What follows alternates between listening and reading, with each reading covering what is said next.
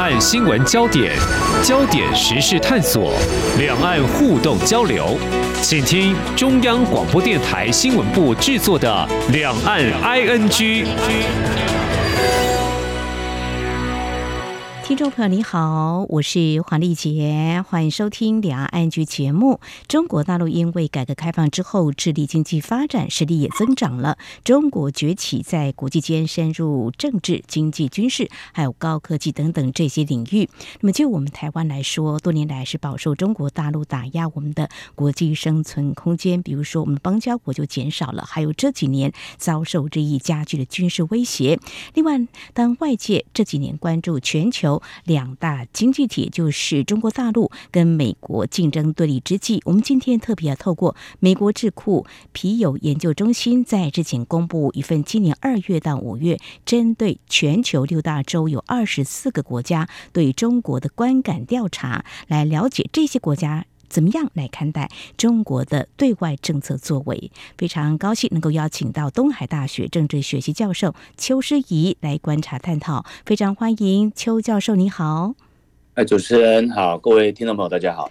哦，我想一刚开始还是容我有一些时间把这份调查啊稍微做一下简单说明。这份调查是针对啊刚才提到这些国家一共有三万五千多位十八岁以上成年民众进行电话跟面对面的访谈，一共完成了有三万多份的有效样本，在百分之九十五的信赖水准之下，抽样误差是正负二点零个百分点。调查显示三分之二。国家对中国是持负面的观感的，只有百分之二十八的人看法是正面的。那么细部再来看，像是在加拿大啦、美国、法国、瑞典、印度、巴西，还有阿根廷十三个国家，啊，民众负面看法达到这几年来的新高。那么欧美跟日韩这些高收入国家民众对于中国的看法是更为的负面。至于在拉丁美洲跟非洲的中等收入。国家呢，对中国是更为认可，那么持负面观点民众比例也在上升。那么其中在中等收入国家当中，印度呢是唯一对中国看法非常负面的国家。我想这有中印之间的可能一些冲突吧。还有接近七成的民众表示不喜欢中国。虽然每个国家我想都有。不同国家利益，但是会有好坏两极的反应。我想这也是不容否认，自然跟每个国家对外利益有没有冲突，应该是大有关系的哦。但实际做法究竟怎么样呢？嗯，如果我们从这个负面观感来探究，比如说经贸投资做法，还有是否具有相同理念价值，可能是影响因素。另外就是说，嗯，这个受调查的国家是不是也是影响之一？大致上啦，就是说其实。原因有很多，呃，教授，你怎么样来观察？可能会有哪些因素让这些国家三分之二国家对中国大陆的看法是比较负面的呢？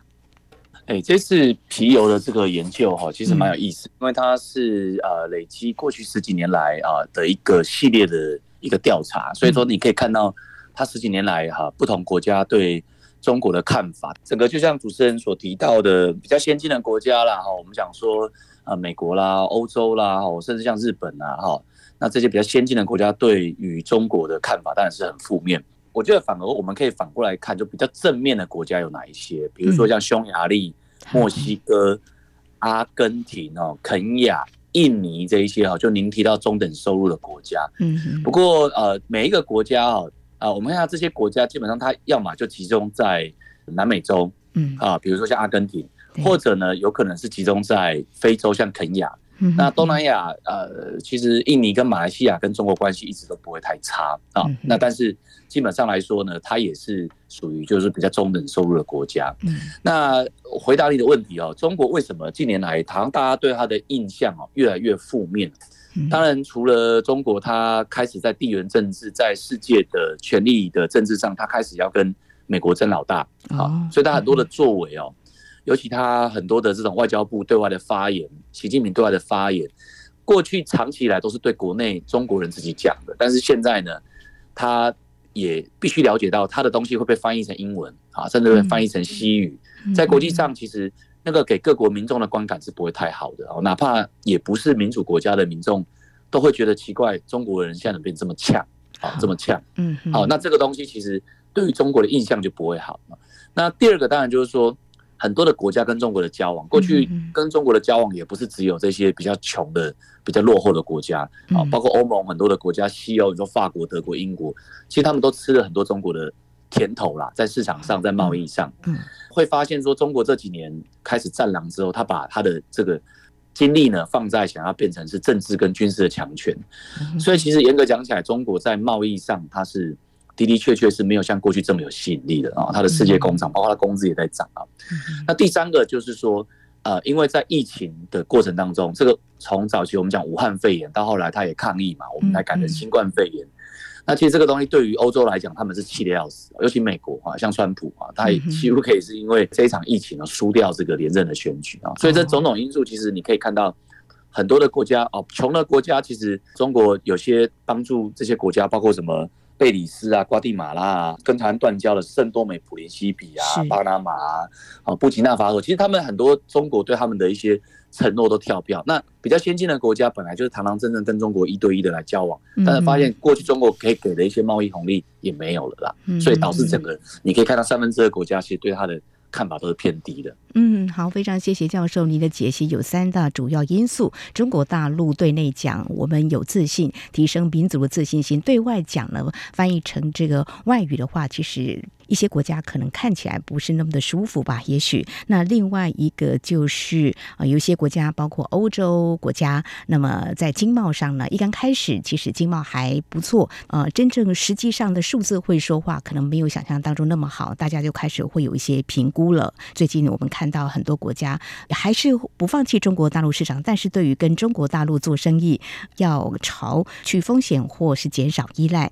呃，那另外就是疫情，像美国明显的跟中国大陆这方面会有些摩擦哦。好，那刚才已经提到了一些国家跟中国大陆的互动交流是持比较正面的哈，甚至有些会提升。刚刚点到一些拉丁美洲国家，我们先谈这个哈，圣多美普林西比，二零一六年跟台湾断交，二零一七年巴拿马跟台湾断交，二零一八年有多米尼加、萨尔瓦多，二零二一年有这个尼加拉瓜，还有二零二三年最新的洪都拉斯都跟台湾断交。这是以我们的观点来看，就是说。说中国大陆是不是挖墙脚？但另外一个面向来看，好像中国大陆其实在拉丁美洲是着力甚深哈。有一些资料显示，投资蛮多的，投放的金额在拉丁美洲的贸易是大幅激增。还有一个预估数据，我看到有报道揭露，预计会在二零三五年之前会达到七千亿美元以上哈。那刚才教授已经有提到，有些国家跟中国大陆有这样的交往，但是预期的目标还没有达到啊，他们所想要的。但整体上就说，中国大陆经营拉丁美洲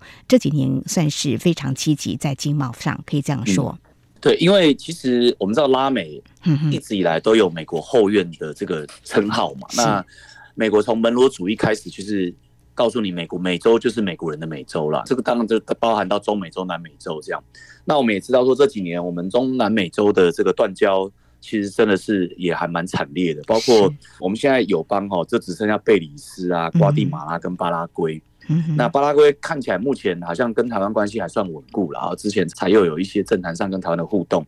但是我们可以了解一点，就是说台湾跟拉美的关系，其实一个很大的关键还是美国跟拉美的关系，因为美国人他会希望台湾跟拉美的这个关系，实际上还是维持一定的这个强度。嗯那这个当然也。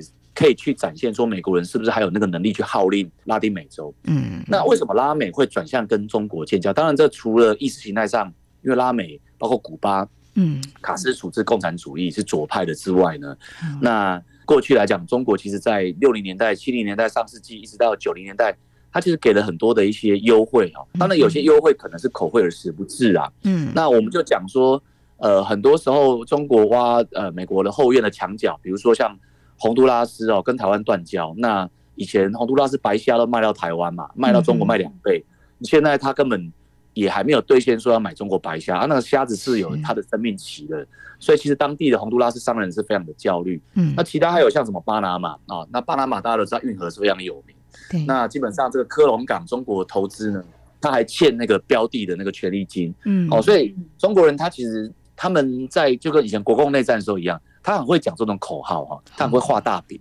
那甚至对我们台湾的台商也好，台湾的台青也好，到中国去，他都会画大饼。嗯，可实际上在做，他又另外一回事哦。那这个当然是中国的一个手段啊。那另外就是说，为什么这个中南美洲的墙角慢慢好像有点松动？嗯，这个其实也是美国他拜登政府之后，他比较没有办法去有效的去管控。像其实，在二零二二年去年，拜登在美国举行一个叫美洲峰会，那这个美洲峰会其实参加的国家跟川普时代都差很多。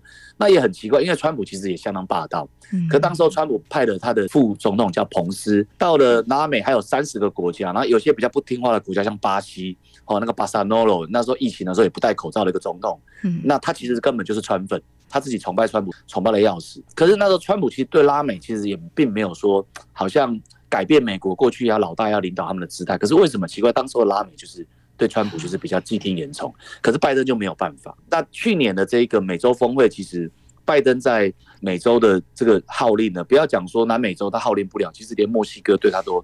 很有怨言，再来就是说，美国人对于拉美的要求也很高啦，民主啦、人权啦，还有一些毒枭的这些事情。过去我们知道，墨西哥的毒枭很严重，甚至他自己的警方都压制不了，美国都还派飞鹰部队过去帮忙去打击他的犯罪。嗯嗯。那像这些过程当中，其实你会发现，在做贸易上，美国要的是一个比较高标准的，不不用童工啊等等的。那现在。中国人说没关系，你美国人要求这样，我都不要求。嗯，好，那你跟我交往啊，你跟我啊有一些互动，我就给你一些利益啊，所以大概是这样的一个原因啊，利益上的意识形态上跟美国人他标准不愿意放，那美国人目前国内也极化，所以导致说美国的后院这个拉美呢，嗯，是比较愿意跟中国交往。不过这都是从利益来看，是换言之，如果美国愿意把利益。再从其他国家再转回到拉美，那我相信拉美可能墙头草又回来。好，那也许跟台湾的建交也不是不可能的。好，那要看美国的政策是不是会做出一些调整，这是后续要观察的焦点。好，那中国大陆在非洲国家的经营其实也。经很多年，似乎也是展现了这样个啊不错的互动交流。那么接下来我们就来解析的看非洲这些国家哦，那能够给予世界的好处，应该就能够拉近距离。那么几个受调查国家，是不是因为中国，特别是在这几年，比如说二零一二年之后有推动“一带一路”政策，也更提升这些国家跟中国大陆的一些经贸的往来？嗯，是不是也可以从这个面向来看呢？呃，非洲国家哈，因为它这个情况跟拉美又不太一样，因为我们知道，通常讲讲非洲国家理解的观点，它不是所谓的拉美的强人政治，嗯，好，那这个强人政治过去台湾在威权的时候，蒋介石、蒋经国我们都经历过，非洲国家比较是所谓的部落政治，那它又后来回教慢慢传入到非洲之后，其实它又有所谓的基督教跟回教之间的这个冲突，嗯，那当然我们知道北非跟南非。相对上，好像埃及，像这个南非，相对上是大家比较知道的国家。那像什么中非、东非啊，好西非这些国家，就是我们印象中比较穷困的国家。嗯，那对于中国来讲，中国其实它在非洲的策略哦，跟美国竞争也不是只有二零二零年之后的三年。其实过去一九九零年代，它就一直在经营的啦。那比如说在吉卜地，一个东非的国家哈，那这个吉卜地呢，它基本上它上面有十几个各个国家的军港。好，那美国跟中国在上面竞相的来去买地、租地哦，在这个地方，吉卜地本身其实也是一个无效政府，它没什么中央政府啊。那又好像伊索比亚，又好像南苏丹，好，又好像这个调查有看到的，呃，这些呃非洲的国家，啊，那其实看起来的话，他们其实跟中国的这个交易，跟中国的这个关系，包括中国的一带一路，啊，包括中国的这个基础建设，他们很多都到当地去。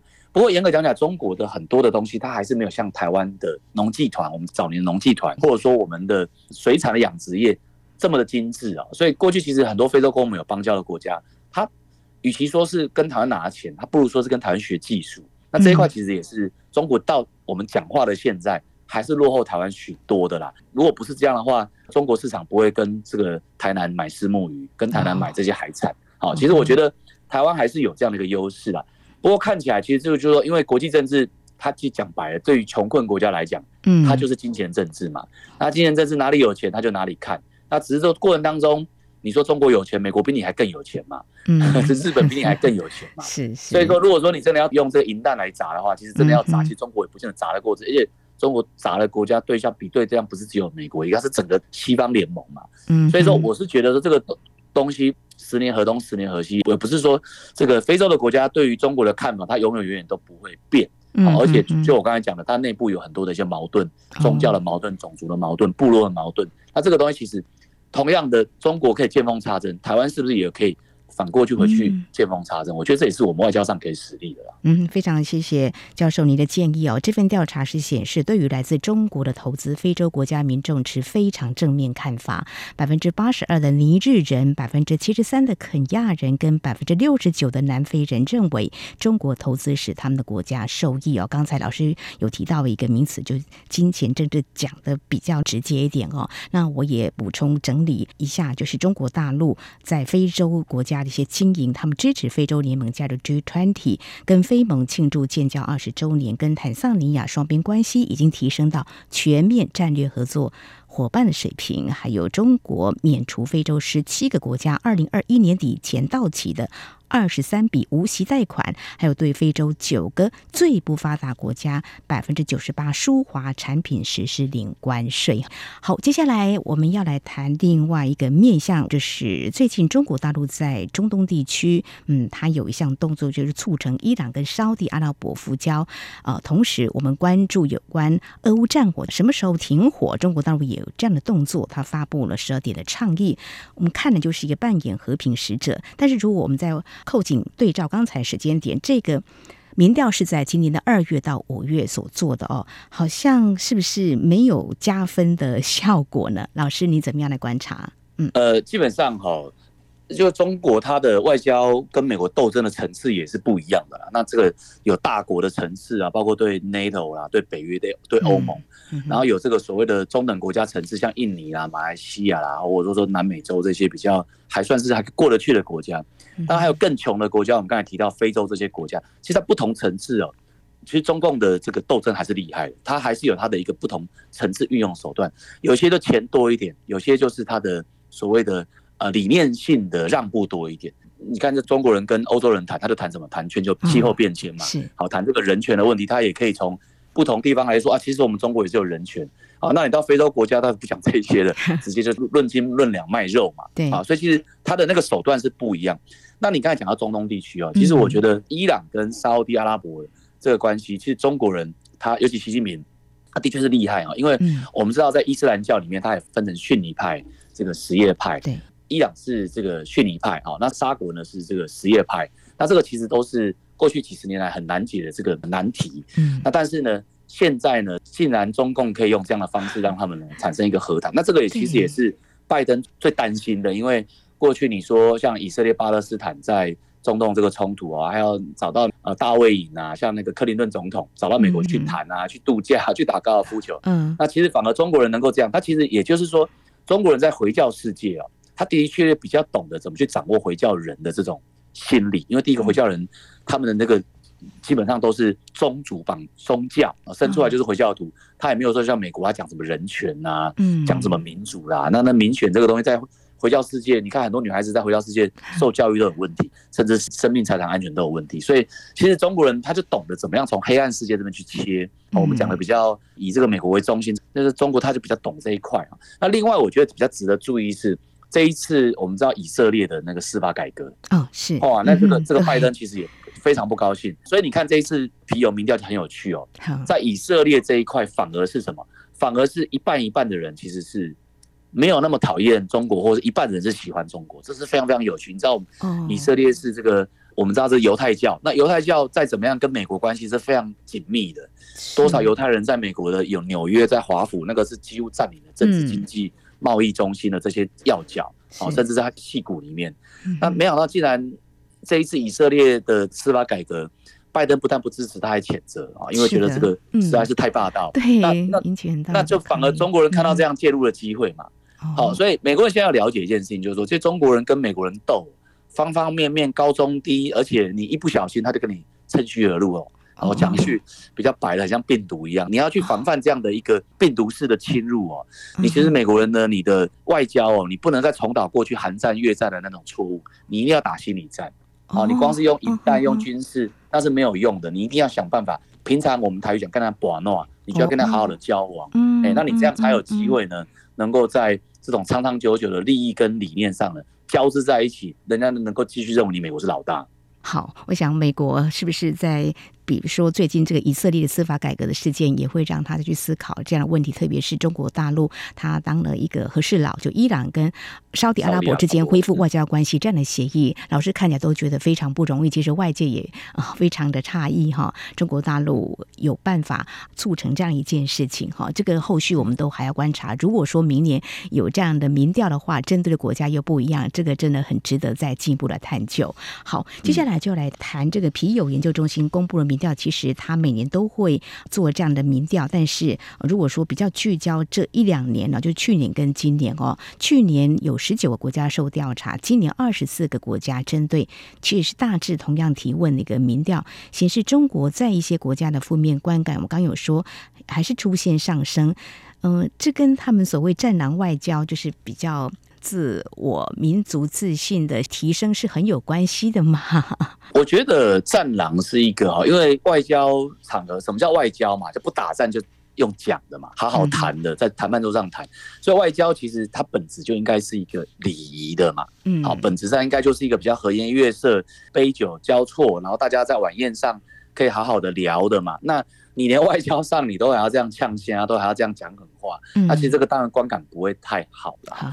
那但是呢，这个其实一推一拉啦，因为如果今天美国在很多地方他做的哈不如人意，或者说对于这些比较发展中国家、低度发展国家，他觉得心中是有气的话，那当然他们会觉得说啊，中国人替我们出了一口气，中共替我们这个打击美国，我们当然是很快乐。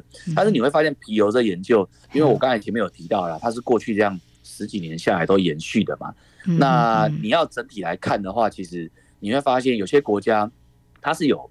比较大的一些改变，那有些国家呢，基本上它是这个改变不大了。那比如说像西方国家，像日本啊，像澳洲啊，哦，像加拿大这些，其实都是大概差不多一致的。那像有些国家，我们就要注意，像匈牙利，嗯，匈牙利其实它在东欧里面，它也是一个呃，算是北约里面比较特殊，它还是一个威权国家。匈牙利内部也有相当多人权的问题的，像我一个在匈牙利。以前在中欧大学教书的一个学长，哇，那个整个学校被移掉，非常非常恐怖。他怎么就失业，升到正教授就完全失业。嗯，那这就完全跟他们那个以前中欧大学批评当道是有关系的嘛。嗯，这个当然在北约在欧盟里面其实是一个很头痛的一个国家。那这一次乌俄战争，他跟俄罗斯关系就也非常好嘛，跟那个白俄的立场几乎是一致的。所以呢，我我是觉得说，你要看这些国家哈，其实每个国家地缘关系的考量都不一样。那只是说，对于中国来讲。他其实说实在，我们台湾人来看，他就是一个外敌，一个会把我们吃掉的一个恶棍。但是不得不承认，就是他其实很多的部分，他处理的其实比台湾都还细致啊。那当然，国家大，他外交人员讲白了，是穷困起来的人，他比较懂得穷困的国家的这个美丽与哀愁。那台湾再怎么样也都是富裕了几十年了啦。那再怎么样，其实我觉得这一块有时候我也会建议，就借这个节目，我们的外交系统有时候往往都不要。总是从第一世界国家在看这些国家，有时候也要看看真正他们最在乎是什么。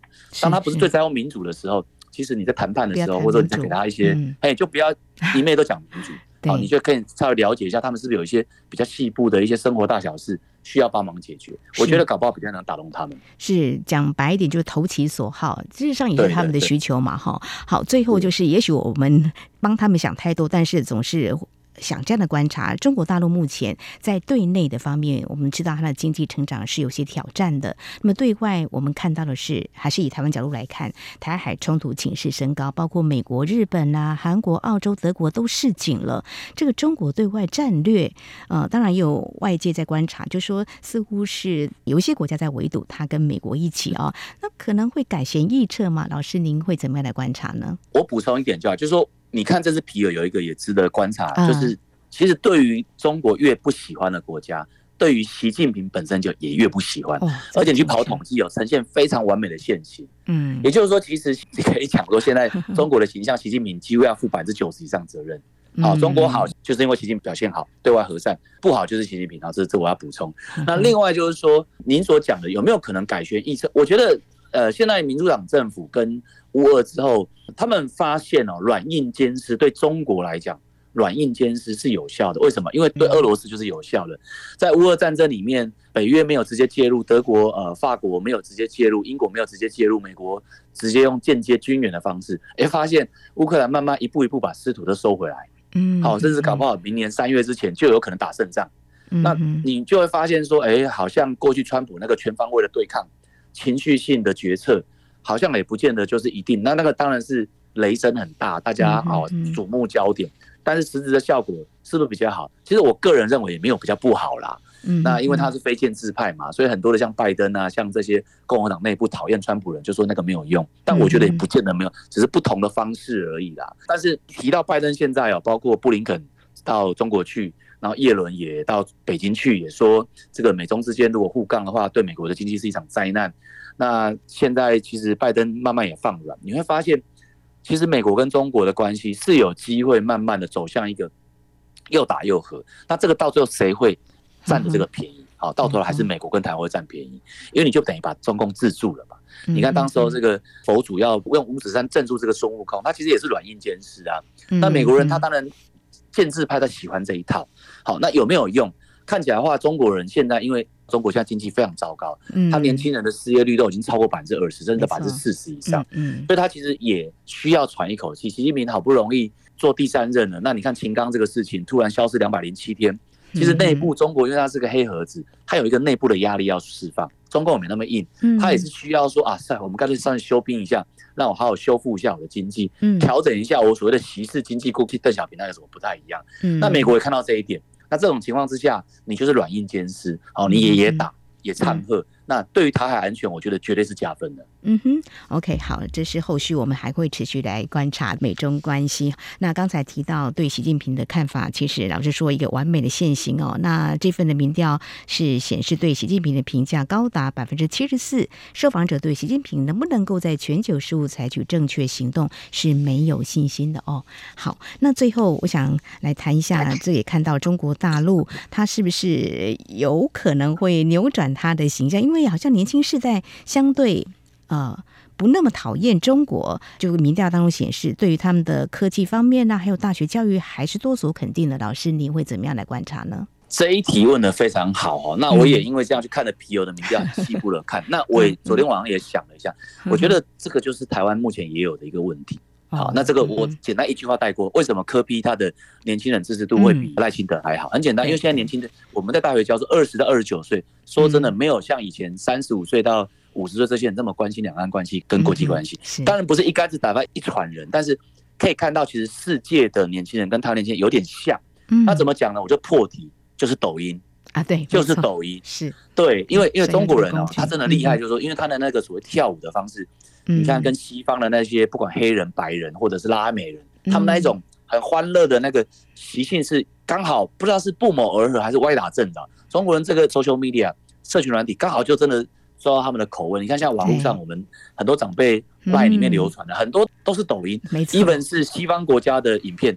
所以其实我觉得西方的年轻人哦，他也不见得会觉得拜登这老头子七八十岁的这些老政客的这种思维起舞，跟台湾其实有点像。嗯，所以你看，你问各国的这一些年轻人，他们的印象，因为他们对他们来讲，他们还没有要养家活口，还没有要独立生活，他们的想法就是我每天的玩乐是什么？那还有另外一个现象也可以佐证，像韩流，韩国那个 K-pop 一样，那个完全哇很少，全世界甚至连印度都被他很少。那这个就是你会发现，很多以前我们认为奇怪，好像也没有到那么强的国家，像韩国，怎么一下突然好像变成世界上超强的，还可以到格莱美奖。其实这个都是文化上跟政治上慢慢在切割的一个现象。那这个现象将来有没有可能让中国的形象转好？我必须平常心讲，是有可能的。借由抖音的海外版慢慢去洗白它的那个所谓的威权那一块。那反正在国外，他们再怎么样，也不是受中共直接统治嘛。他们也可以说啊，其实也没有那么惨啊。那其实我觉得这也是现在在资讯作战、认知作战、科技战上，不只是有台湾担心。美国毕竟言论自由，你说你要进抖音要进什么？也不是每个也不是每个州都进啊，也是没。而且人家也不不见得吃你这一套，共和党内部都有杂音。是的，所以我觉得这也是一个很大的挑战啊，也可以说是中共要遇到很多瓶颈之外哈，老天好像给他一个莫名其妙一个礼物，就叫抖音。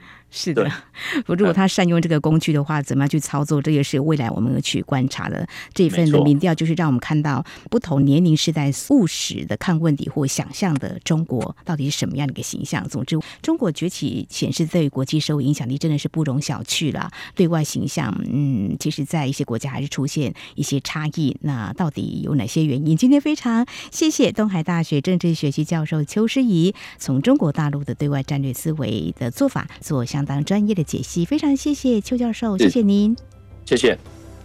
好，以上就是今天两岸 ING 节目，非常感谢听众朋友您的收听，黄丽杰祝福您，我们下次同时间空中再会。